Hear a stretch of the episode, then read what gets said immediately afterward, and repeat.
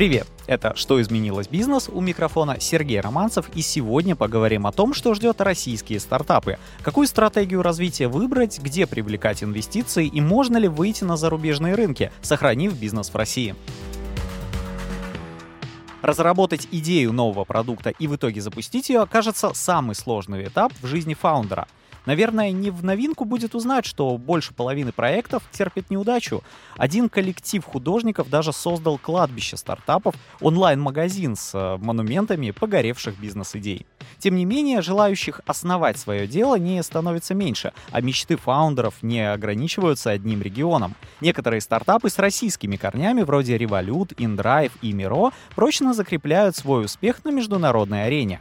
Но сейчас масштабировать бизнес компании из России могут далеко не во все страны, а привлечь иностранные инвестиции или невозможно в принципе, или возможно, но по сниженной оценке. Некоторые эксперты считают, что отчаиваться не стоит, так как все еще есть возможность посмотреть в сторону Латинской Америки, Азии, Объединенных Арабских Эмиратов и даже стран СНГ. Но есть ли на этих рынках место для стартапов с русскими корнями? Второй вопрос, есть ли способ обезопасить компанию при выходе за рубеж? Ну еще одна тема для размышлений. Считается, что если ваш проект может стать альтернативой ушедшего с российского рынка решения, наступает ваш звездный час. Но может ли за год компания пройти путь, на который у международных игроков ушло 10 лет и миллионы долларов? Это и многое другое обсудим вместе с директором МТС по инновациям и инвестициям Дмитрием Куриным. Здравствуйте, Дмитрий. Здравствуйте. И SEO Варвин с Сергеем Гостевских. Добрый день. Ну что, давайте начнем со снов. Как, по вашему мнению, в ближайшее время будут обстоять дела со стартапами? Вообще, какие ниши смогут занять фаундеры? На мой взгляд, текущая ситуация а, привела к двум событиям. Первое, те, кто хотели масштабироваться глобально, их, скажем так, подтолкнули еще быстрее это делать, пробуйте, развивайте на новые рынки. Те, кто а, пытался и хотел занять ниши, которые были заняты крупными международными игроками, и просто их не пускали, ну, потому что рынок занят, и как бы конкурировать с глобальной компанией, российской технологической, ну, там, стартапу очень сложно. Для них, наоборот, освободился огромный рынок, и, собственно, сейчас э, завоевывай не хочу. То есть такая история, с одной стороны, там, термин Global Russians, да, когда там российские предприниматели русскоязычные максимально сейчас открыты к рынку и могут экспериментировать, запускать продукты на новых каких-то, да, там, э, географиях, культурах. То есть много таких э, и явных, и неявных вертикалей, ниши, которые открылись для российского предпринимателя. А какие, на ваш взгляд, у российского потребителя сейчас открылись новые потребности? Очевидно, потребность э, туризма, она у нас в период пандемии ковида, там, скажем, была сориентирована на внутренний туризм, а не на внешний такой выездной. А поэтому здесь, в принципе, мы уже это преодолели, научились с этим работать, и сейчас это еще актуальнее стало, потому что, ну, как бы карты не работают, платить за рубежом там можно в нескольких только странах, где мир принимается, да, там Армения, Турция, там сейчас еще страны появляются. Бронирование, вопрос э, с платежами. Мы уже там начинали обсуждать, да, там, как заплатить за сервисы зарубежных компаний с российской карты. Собственно, операторы предоставляют такую возможность, э, мобильный, да, там, МТС в первую очередь по-другому никак. То есть вопрос э, финансовых платежей и переводов, вопрос туризма, ну и, наверное, что еще? Вопрос заказа техники, логистика — это ну, такие самые важные вещи. Мы видим, что ограничения в поставках зарубежных там, не знаю, смартфонов, э, бытовой техники, они как бы сейчас испытывают определенное давление, поэтому вот там спрос кажется, что на это точно есть. Сергей, на ваш взгляд, уход компаний с российского рынка — это преимущество для стартапов или угроза, наоборот? Ну, смотрите, э, любые изменения — это для кого-то это окно возможностей, для кого-то это, ну, крах. Да? Я сторонник того, что это окно возможностей. Согласен с Димой, что очень много ниш открывается, да, и можно даже посмотреть, а, сколько рекламы 1С стало, да, во всех аэропортах, э, в региональных и не только, висят эти огромные растяжки 1С, 1С, 1С. Если взять, например, а, промышленность и посмотреть вообще на софт в промышленности, то, как ни странно, 99% а, софта до 24 февраля было зарубежным. И российский софт ему просто не давали э, развиться, потому что такие там бренды, как Honeywell, Spentech э, и многие другие, они просто этот рынок закрыли, и, и все. Вот. Сейчас считаю, что есть окно возможностей, людей много, умных людей еще больше. Дмитрий, как думаете, насколько это возможность и сколько может понадобиться времени для стартапа, чтобы занять какую-то свою э, нишу? Хороший вопрос. Э, там, говоря про жизненный цикл стартапа, очевидно, что там от момента формирования идеи до готового продукта проходит время. Где-то это там, не знаю, год занимает, в каких-то более наукоемких технологических таких диптех э, да, направлениях это может и 5, и 10 лет занимать. Поэтому здесь э, какие-то области образно софта легко и просто, ну, как бы быстро можно за, заместить, опять же, возвращаясь к туризму или какой-то там, не знаю, там CRM-системы для маркетинга или управления бизнесом. Это можно сделать легко. Почему? Потому что российская IT-школа очень сильная, уже есть э, куча примеров а, успешных бизнесов и в России, и которые из России масштабируются уже глобально. Тот же самый Миро, да, история с э, российским э, компанией-выходцами из России, который уже там единорог очень крупный. А все, что связано с хард-частью, ну, то есть железом, здесь сложнее, потому что нужна элементная база, нужна микроэлектроника, такая B2C клиентская электроника там для смартфонов, для ноутбуков. Вот с этим сложнее, потому что глобализация в целом, там, это не только российская какая-то ситуация, глобализация сделала проще и дешевле какие-то поставки и закупки, чем производство собственное. Поэтому там привыкли купить проще и дешевле, чем производить свое. Как оказалось, как мы видим, что это не всегда правильно, и все-таки надо для устойчивой экономики выбирать определенные как-то ниши опоры. Смотрите, согласно подсчетам, к концу 2021 года на рынке российских э, венчурных операций а, было заключено всего 217 сделок. На мой взгляд, очень мало. Где искать инвестиции? Ну, э, для России вообще это был рекорд. 21 год. Э, вообще российский рынок, там э, около 1% венчурный рынок всего мирового занимает.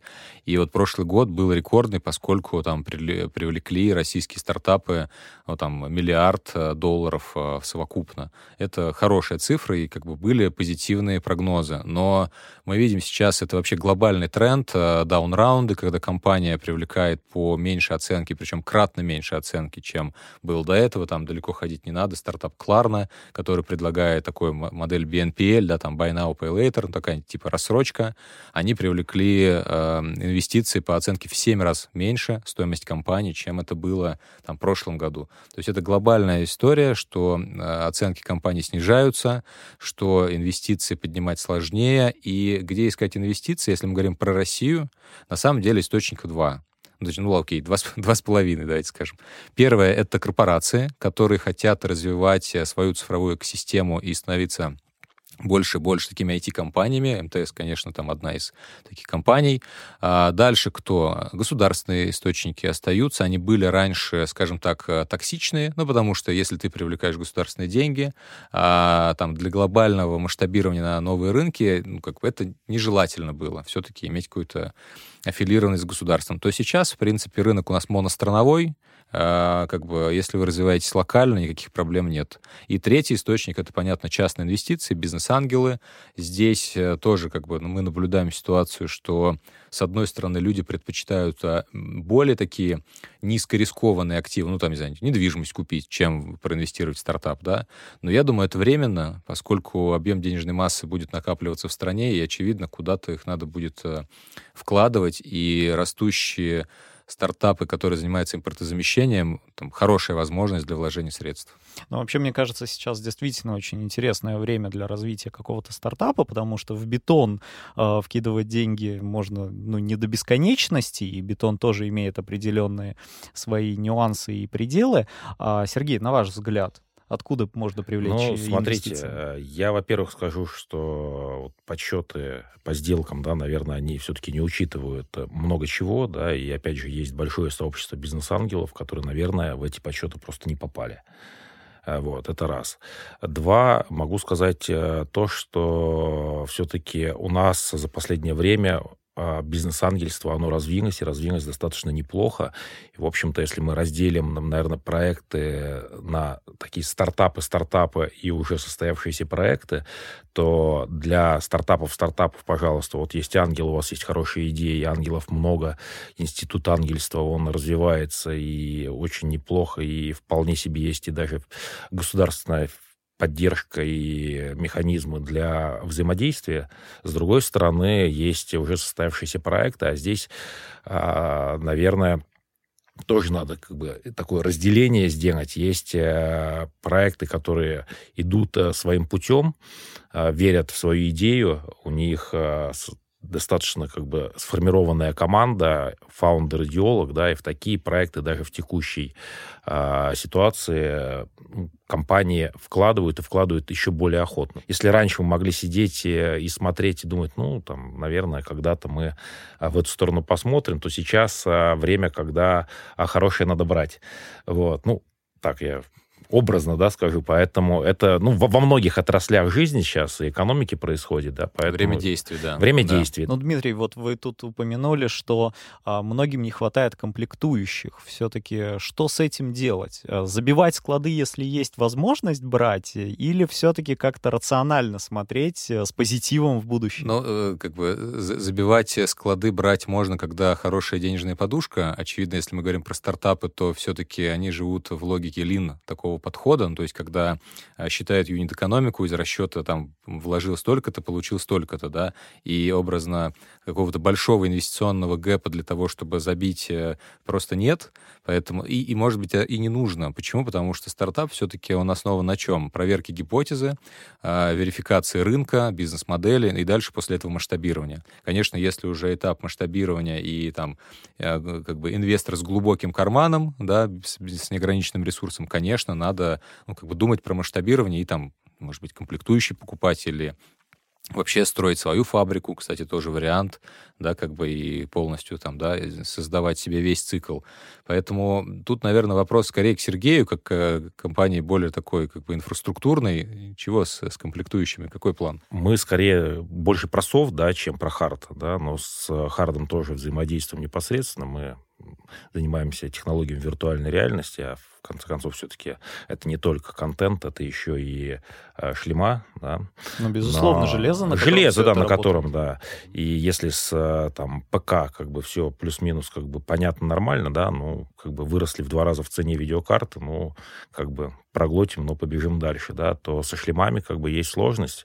Там те же окулусы, как если изначально их просто не поставляли, то теперь их как бы совсем не поставляют, да, там можно, конечно, купить на Авито, но это не решение, да, потому что если мы хотим выходить на рынок, а рынок это там конечные потребители, там те же, например, учебные заведения, которые просто как бы там для них это окно вообще закрылось. Но я здесь вот, наверное, скажу так, что есть в России команды, э, достаточно умные команды, которые могут э, делать свое. То есть в шлеме же, ну, на самом деле, да, там есть, конечно, компоненты, но, опять же, надо не забывать, там еще более диптех э, разработка с точки зрения э, математики. Да, и здесь э, надо просто, наверное, э, это там рекомендация там и большим компаниям, которые смотрят в эту сторону, и инвесторам, надо не бояться вкладывать в долгую, как бы такой венчур, да, поэтому э, если у нас и сейчас как раз, наверное, время э, такого вот э, так, таких э, решений, потому что ну, свои э, там, разработки делать надо. Раньше стартап мог проверить потенциал своего продукта с помощью проведения пилотов с корпорациями, но сейчас большинство компаний отказались просто от таких программ. Сохранился ли у российских корпораций запрос вообще на сотрудничество со стартапами сегодня? Мне кажется, надо просто переосмыслить э, понимание пилота, да, и если проект был не готов, то он никогда и не будет готов к пилоту.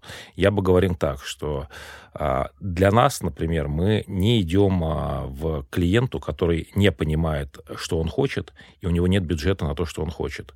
Но зачастую, а, к сожалению, это реалии, клиент может понимать, говорит, я хочу, например, там, VR-проект там, по обучению, ну, не знаю, там, своих а, механиков, там, не знаю, там, своих каких-то линейных специалистов. Я понимаю, что я хочу, вот у меня здесь боль, там, у меня надо экономить время на ремонте оборудования, я не могу, у меня большая текучка, надо как-то учить молодых специалистов, учить на а, реальных событиях, как бы, кейсах, ну, это, это риск. Вот. Но при этом у меня достаточно сложно с выбиванием бюджета. И вот здесь как раз возникает песочница, да, и мне кажется, как раз в таких случаях а, надо ее оптимально использовать. То есть я прихожу, говорю, ребят, вот смотрите, у меня есть бизнес-заказчик, да, внутри вашей же компании у меня есть идея, которую мы должны провалидировать, давайте попробуем, сделаем пилот, покажем результат этого пилота, по результатам пилота зайдем в нормальный полноценный проект. И всем станет понятно и прозрачно. Просто раньше в эти песочницы ломились все подряд, а, и, и стартапы, и уже более-менее, а наоборот, как бы проекты, которые так были состоявшиеся, они говорят, да слушайте, все это не про нас, потому что ну, нечего нам там делать. Мне кажется, надо переосмыслить. Вот. Если проект не был э, готов, то он и тогда не был, и сейчас не будет готов. И вот как раз хороший пример у нас есть с МТС. Мы, э, будучи уже такой ну, большой, я назовем, большим проектом, уже там на стадии такого э, тестирования разных гипотез и развития э, и масштабирования на разные рынки и э, пилотирования разных внутри продуктов, мы э, пошли вместе с МТС в тестирование э, и в такой неокр по технологии 5G, протестировали возможность передачи стриминга VR-контента по сетям 5G а, МТС э, с МТС Клауда. Получили очень интересные результаты. Считаю, что как бы а, на них можно строить какие-то дальнейшие а, совместные активности. То есть, скорее, сегодня можно сказать, что если у тебя есть идея, то это точно не пилот. Если пилот, это уже конкретный продукт, который не стыдно показать, который точно ну, будет работать с большей долей вероятности. Ну, пилот — это валидация какой-то гипотезы, да, а, на которую у проекта, ну, понятно, проект все-таки а, на стадии развития, у него может просто на это не, не быть э, возможности финансирования. Пилот позволяет через акселератор профинансировать эту валидацию, эту гипотезу. По поводу переосмысления, очень такая хорошая мысль последние года 3-4 все корпорации побежали, я так называю, побежали в работу с инновациями. Причем многие побежали э, за словом инновации, чем за сутью. И я называю эту особенность как, знаете, такой театр инноваций. То есть как это, над кабинетом э, прибили название «Здесь делают инновации», как бы, а внутри ничего не поменялось. И, к сожалению, много корпораций вот этим переболели, и хорошо, что уже переболели. Но это такой, знаете, этап взросления. То есть надо было этим позаниматься, надо было а, поиграться вот в такие форматы. А, и, на мой взгляд, сейчас время переосмысления. Почему? Потому что ведь вся работа с, там, там давайте назовем, НИРы, НИОКРы, инновации, без разницы. То есть такой R&D, да, там, исследование какой-то новой темы, оно требует ресурсов. И не только ресурсов денежных, но и ресурсов внутренних компаний, где-то перестройки процессов и так далее. А когда компания живет в условиях, ну давайте скажем, кризисной ситуации, то не до жиру быть бы живу, да. Поэтому многие какие-то развивающие функции начинают сворачивать. Или же их перенаправляют на оптимизацию, на поиск каких-то точек, где можно сэкономить. Поэтому Многие компании запускали пилоты, да, запускали, а, они проверяли гипотезы, действительно проверяли, кто-то даже инвестировал в стартапы, кто-то там покупал, кто-то вкладывал, там совместные какие-то проекты делали. А сейчас мы видим, что много компаний пытаются а, найти решение на базе стартапов для все-таки оптимизации своего процесса. Там, да, где-то производственный процесс, как вот мы говорили, выпали какие-то узлы там или элементы, да, что делать? Надо искать замену. И вот вся инновация, вся вот там пилотная деятельность, она стала, свелась к тому, чтобы найти замену а, дешевле, проще, локализованную российскую и, собственно, на этом сэкономить. То есть не искать какие-то точки роста, точки развития будущего, а вот попытаться как-то жить и оптимизировать то, что есть. А, и в этом плане те компании, которые сохранили такой как-то растущий потенциал, они очень ценятся. И таких компаний немного осталось. Мы все-таки, вот как э, я уже говорил, там 4,5 года, с 2018 года работаем со стартапами, проверяем гипотезы, инвестируем и делаем совместный R&D. Мы продолжили нашу такую вот инновационную стратегию, никак ее не поменяли в текущих условиях, поскольку там мы, во-первых, строим IT-экосистему, во-вторых, у нас очень много потребностей в новых открывшихся нишах.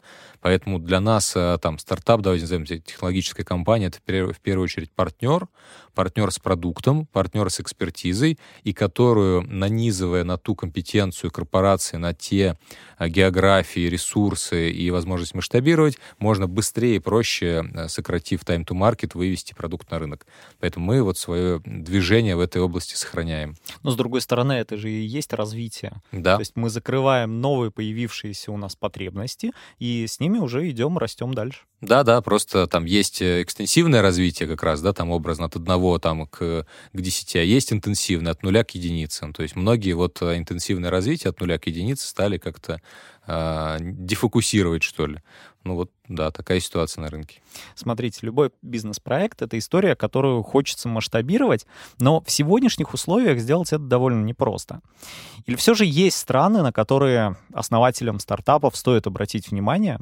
Какие сегодня открываются возможности, может быть, за пределами России? Сложный вопрос. А, с одной стороны, кажется, да, что они открываются. С другой стороны, когда начинаешь а, углубляться в а, ту или иную локацию, понимаешь, что самое основное, там, и даже это мы не говорим про ведение бизнеса, даже при открытии бизнеса очень важно находиться в этой локации. Вот. А чтобы находиться в этой локации, это достаточно большой объем а, ресурсов, как человеческих, так и финансовых, да, которые надо просто положить, и не факт, что эти ресурсы еще выстрелят. Да, поэтому ну, мой ответ надо, да, конечно, надо пробовать, но надо пробовать аккуратно. Даже на российском рынке, мне кажется, сейчас, там, может быть, в разрез как бы нашему бизнесу чуть-чуть скажу, можно потом будет вырезать, если захотите. Вот. Но я считаю, что здесь много поля непаханное, и, в общем-то, можно и здесь сосредоточиться, но аккуратно тестировать э, там гипотезы, потому что прожечь можно очень много, и у нас э, такие э, как бы кейсы были, да, мы считаем, что это мы себе на, набили Опыт, шишек, да, да. но при этом, а, пока их не набьешь, как бы многим кажется, что бежим, там, не знаю, в Штаты, в Силиконовую долину, сейчас там у многих бежим в Арабские Эмираты, сейчас там начнем все открывать, да, но э, не так все просто. Дмитрий, как вы думаете, вот поехал в другую страну, открыл, а вот там прям так же, как в России, по-любому же есть свои нюансы. Ну, здесь вот Сергей затронул интересную особенность. Э, вот есть географическое масштабирование на новые рынки, а есть отраслевое. И вот он говорит о том, что как бы открывшиеся возможности на локальном рынке — это возможность не географические, да, а как-то в новые области. А, или там, не знаю, сделать пивот какого-то там, текущего продукта под новое применение, или там попытаться найти новый рынок. Поэтому отраслевое понятно, там его оставим, мы все все-таки говорим про географическое. А с точки зрения географического, поехать куда-то в легкую сделать, ну, конечно, можно, но для этого надо быть э, изначально глобальным стартапом и глобальным проектом, который э, весь продукт, ну, скажем, давайте так, популярность русского языка в глобальном мире не такая как бы высокая, да, там, поэтому если образно вы делаете сразу там стартап давайте, англоязычный или там на китайском языке, то возможности масштабировать на новые рынки у вас, конечно, больше. А, и если говорить про какие-то географии конкретные, то, естественно, везде есть свои особенности. Культурологические, платежеспособные. Там где-то, например, рынок э, похож на российский, ну вот, например, Бразилия многие сравнивают. Или там турецкий рынок, там похож с точки зрения платежеспособности населения, с точки зрения юзаджа, каких-то привычек и так далее. А где-то кардинально отличается. Ну, я не знаю, там рынок, например, Юго-Восточной Азии, там другая модель э, да, там, потребления, другая модель поведения и так далее. Но опять же, сейчас для российского предпринимателя, я бы сказал, новые возможности. Если раньше мы все чем грезили? Покорим Европу, покорим Америку, да, но люди, которые ехали в Европу, они не понимали, что Европа — это что? Это набор фрагментированных стран. А на французском рынке там своя особенность, в Германии своя, в Нидерландах, в Бельгии своя, Италия вообще другая. Поэтому ну, вот было такое какое-то, знаете, а, розовое такое представление. Сейчас э, мы видим, что российским предпринимателям рады, а, не везде, как мы понимаем, да, но есть э, локации, которые до сих пор открыты. Это в первую очередь Латинская Америка, очень много российских предпринимателей поехало в Бразилию. Сейчас запускают там э, свои проекты. Даже у нас портфельная компания релацировалась и, собственно, сейчас запускает э, свой стартап в Бразилии. Это рынок Юго-Восточной э, Азии, естественно. Это Индонезия, Вьетнам, э, Сингапур как такая точка. Эти рынки всегда были для нас очень далекие, непонятные, но сейчас они, во-первых, растут, там количество населения просто бумит, та же Индонезия, население там под 200 там, миллионов человек, да, и очень сильно цифровизируется рынок, количество смартфонов, э, проникновение, интернет и так далее, то есть очень выравнивается. Про Африку я вообще молчу, миллиардный рынок, да. Что еще из близких? Ближний Восток, да, много компаний поехали в Дубай как такое окно выхода в Персидский залив. Тоже есть интересные страны, как Саудовская Аравия, например, большое население, платежеспособная экономика такая растущая, опять же, на нефтедолларах раскачанная такая, как на а, на, на витаминах. Поэтому есть рынки, где нам рады, и вообще считаю, что российский предприниматель очень сильный технологически, очень сильно ментально. Единственное, что нам как-то надо развивать, это надо развивать навыки питчинга, да, навыки привлечения инвестиций, навыки маркетирования и продажи. Потому что берешь там, вот там смотришь на западный проект, красивая упаковка, все классно, все хорошо, а под капот смотришь, ну, ничего уникального. У нас обратная сторона. У нас очень сильные технологические решения, а вот э, упаковочка пока как-то страдает. Да, к сожалению, с маркетингом у нас действительно большая проблема. Это замечаешь во многих областях. Но с другой стороны, меня вот не отпускает такая идея. Вот, Сергей, смотрите, поехали мы в другую страну. Тоже там хотим завести бизнес. Но это же, получается, нам надо прогнозировать сразу затраты для стартапа. Они сразу увеличиваются увеличиваются серьезно, да, надо прогнозировать, надо сразу думать про структуру, э, что немаловажно, да, особенно, ну, так скажем, уже у а, состоявшихся проектов. Поэтому там надо смотреть на особенности там, и налогообложения. У нас была попытка а, поехать в Штаты, попытка с классной идеей. Мы думали, что мы, имея классную идею, имея MVP продукта, покорим американский рынок не покорили. Вот. Приехали, расстроились, долго приходили в себя. Вот. Э, соответственно, возможно, вот там только сейчас доросли до того, чтобы э, сделать очередные попытки э, в какие-то там одну-две локации, пока выбираем, смотрим.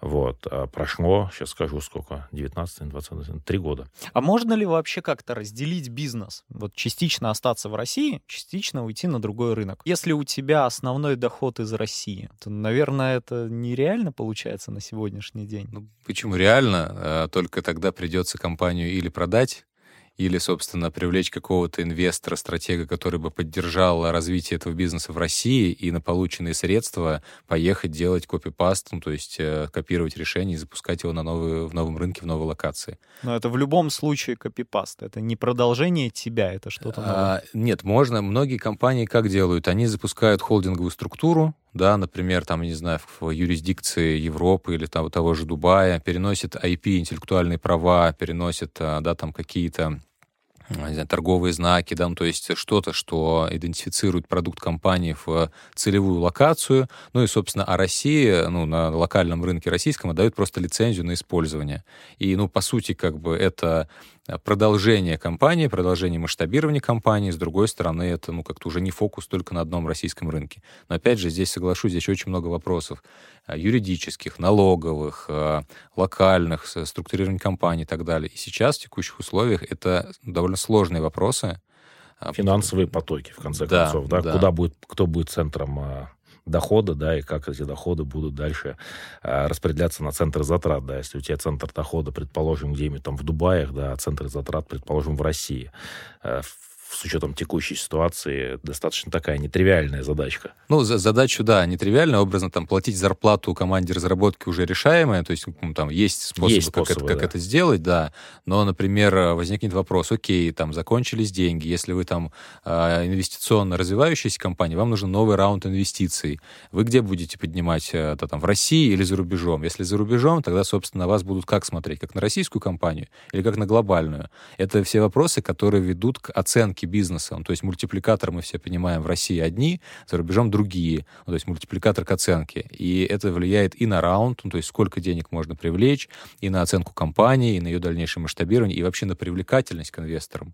Потому что э, одно дело компания без какого-то глобального там трекшена, без какого-то результата прогресса. Другое дело, когда уже есть первые шаги. То есть это уже по-другому оценивается бизнес. А вообще насколько в связи со всем вышесказанным Вообще актуально идти на зарубежный рынок? Однозначно актуально.